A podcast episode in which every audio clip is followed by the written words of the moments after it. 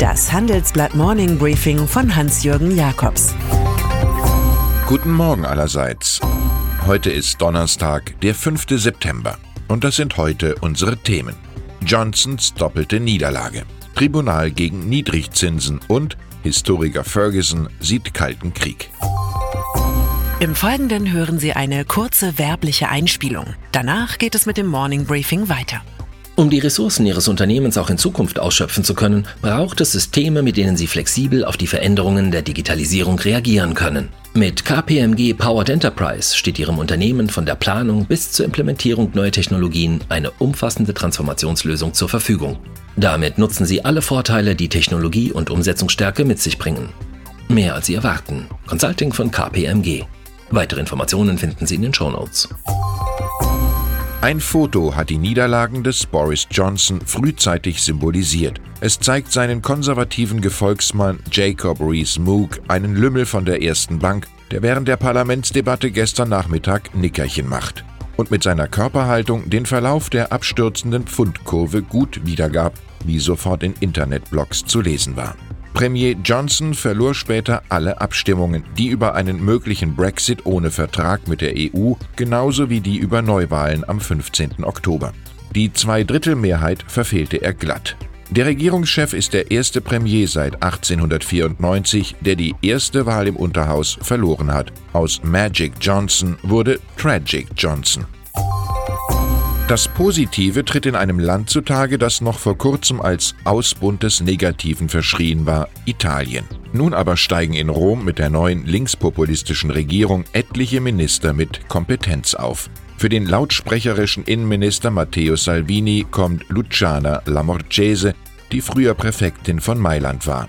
Und vor allem nimmt der im Europaparlament sehr geschätzte Sozialdemokrat Roberto Gualteri den wichtigen Job als Schatz- und Finanzminister wahr. Schließlich der alte und neue Premier Giuseppe Conte kann ohne Stellvertreter freier aufspielen und sich mit Aristoteles motivieren. Der Anfang ist die Hälfte des Ganzen. Der Bankengipfel des Handelsblatts ist eine traditionelle Frankfurter Runde. Eher ungewöhnlich, dass sie zu einer Art Tribunal wird, aber diesmal war es soweit. Die breite Kritik galt der Europäischen Zentralbank, die nächste Woche wohl noch negativere Zinsen beschließen wird. Langfristig ruinieren diese Niedrigzinsen das Finanzsystem, warnt der deutsche Bankchef Christian Sewing. Und Larry Fink hat eine enorme Angst, dass via Geldpolitik die Kluft zwischen Arm und Reich noch größer wird. Er ist als Chef und Gründer des weltgrößten Asset Managers BlackRock der ungewählte Präsident der Finanzgemeinde. Der Mann fordert mehr staatliche Investitionen in Deutschland. Den Gipfel der Finanz-CEOs dokumentieren wir auf acht Zeitungsseiten. Nach vielen Jahren widersprüchlicher Strategiekonzepte macht ThyssenKrupp jetzt einfach das, was der renitente Gesellschafter Civian Capital schon immer gefordert hat, die rentable Sparte für Aufzüge verkaufen. CEO Guido Kerkhoff holt Angebote potenzieller Käufer ein. Der propagierte Börsengang wird immer unwahrscheinlicher. Experten schätzen den Wert des Aufzugsgeschäfts auf 17 Milliarden Euro. Das ist doppelt so viel wie der aktuelle Börsenwert des gesamten Essener Konzerns. Der fliegt jetzt aus dem DAX und macht dort Platz für MTU Aero Engines. Mal sehen, ob der von Cevian favorisierte finnische Konzern Kone den Zuschlag in Essen erhält.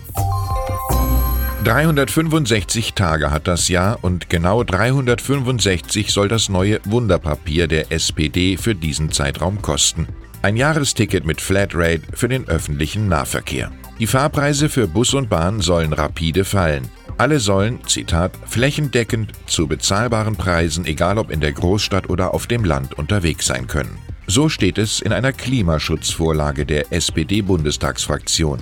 Ein solches Sorglos-Ticket hat Wien 2012 erfolgreich eingeführt. Der Nahverkehr ist dort neben moderaten Mietpreisen und großem Kulturangebot Hauptgrund für viele Wertschätzungen.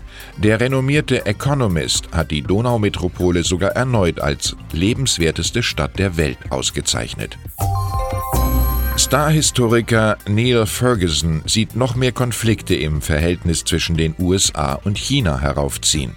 Er glaubt, Zitat, dass wir uns auf einen langen kalten Krieg auf vielen Ebenen einrichten müssen, heißt es im Handelsblatt-Interview. Er befürworte das sogar, damit die USA sich, Zitat, wirtschaftlich aufraffen, investieren und dann bei der 6G-Technologie wieder führend sind. Ferguson sieht im Übrigen schwarz für China. Es sei nicht plausibel, dass ein Einparteienstaat, der sich auf kommunistische Institutionen aus dem 20. Jahrhundert stützt, in der vernetzten Welt von heute dauerhaft überleben kann, sagte er im Interview. Ferguson redet von 6G, Deutschland noch von 5G. Die neue Mobilfunkgeneration soll die Digitalisierung beschleunigen, etwa für Industrie 4.0. Über den aktuellen Stand von 5G, über Anwendungen, Pilotprojekte und Innovationen reden wir am 27. September in Berlin mit CSU-Minister Andreas Scheuer und einigen Top-Entscheidern. Chefredakteur Sven Affüppe eröffnet die Veranstaltung und meine Kollegen Ina Karabas und Stefan Scheuer moderieren. Ich habe eine Handvoll Karten für Sie reserviert. Schreiben Sie mir eine E-Mail an jakobs at morningbriefing.de. Das Los wird entscheiden. Wenn bayerische Ministerpräsidenten Großes vorhaben, ruft der Berg, dann fahren sie auf Deutschlands bekannteste Erhebung, die Zugspitze. Schon 2006 zeigte sich dort Edmund Stoiber anlässlich des ersten Klimagipfels im Trachtenanzug vor damals schon schmelzendem Gletscher. Die CSU hat immer weiter regiert, aber umwelttechnisch passierte wenig. Nun war gestern Markus Söder wieder auf dem Gipfel, um für Klimaschutz zu werben und für ein 20 Seiten Papier, das der Parteivorstand am Wochenende verabschiedet. Der gereifte Söder spricht von einer Jahrhundertaufgabe, denn aus dem Eis, über das er sich 2008 als Umweltminister bewegte, ist längst eine Gerölllandschaft geworden.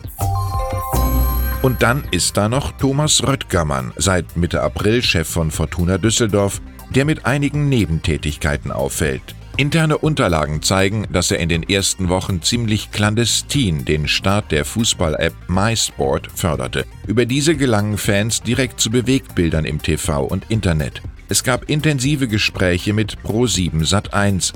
Noch merkwürdiger ist, dass zwei Top-Vertreter von Bundesliga-Rivalen ebenfalls mit von der Partie sind. Ingo Schiller, Finanzchef von Hertha BSC, sowie Felix Welling, Entwicklungschef beim VfL Wolfsburg.